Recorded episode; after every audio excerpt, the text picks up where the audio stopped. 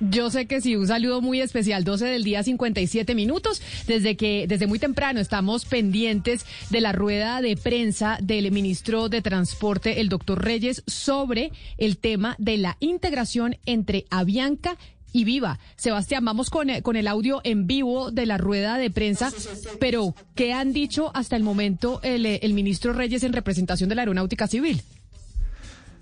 Bueno, Camila, yo eh, lo que vamos a comunicar es realmente una sorpresa. Eh, va en contravía de todo lo que averiguábamos, de todo lo que se suponía y, y la realidad es que en este momento el aerocivil objeta eh, la solicitud, es decir, no admite la integración entre Avianca y Viva.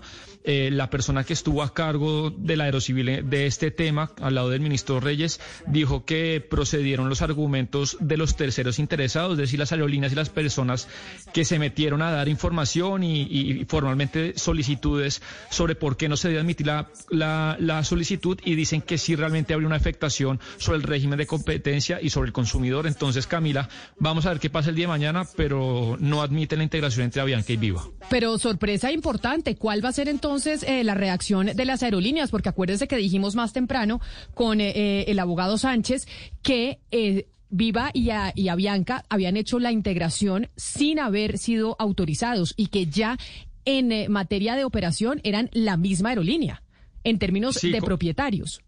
Sí, como hemos comentado, hay una suerte de, de dos procesos paralelos. Pues ya el gobierno, en vocería del Aerocivil, pues ya di- dijo su dictamen, ya dijo que no se pueden operar.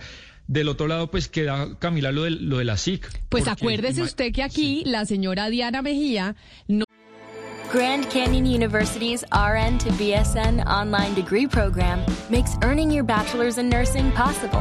Balance online coursework with local in person clinicals to position yourself for potential leadership opportunities in the time you have from wherever you are, leaving room for what matters. Achieve your goals with your personalized plan and team behind you. Find your purpose at Grand Canyon University. Visit gcu.edu. nos anunció a nosotros y a los oyentes que posiblemente se vendría una sanción de la Superintendencia de Industria y Comercio tanto a Bianca como a Viva. Entonces, esta rueda de prensa del ministro Reyes negando esa solicitud de eh, no es de fusión, sino de integración, podría ir en ese orden que contaba eh, Sí. nuestra señora Diana Mejía de lo que podría ser la Superintendencia de Industria y Comercio. Pues es que, nos, que lo que nos han dicho las personas que hemos entrevistado es que el orden de las cosas, Camila, era que hoy en rueda de prensa pues les dijeran que sí, hipotéticamente, y paso a seguir que ya se efectuara pues el negocio y, ya los la, el traspaso de los derechos económicos hicieron lo contrario de lo que usted dijo que mejor pedir perdón que permiso.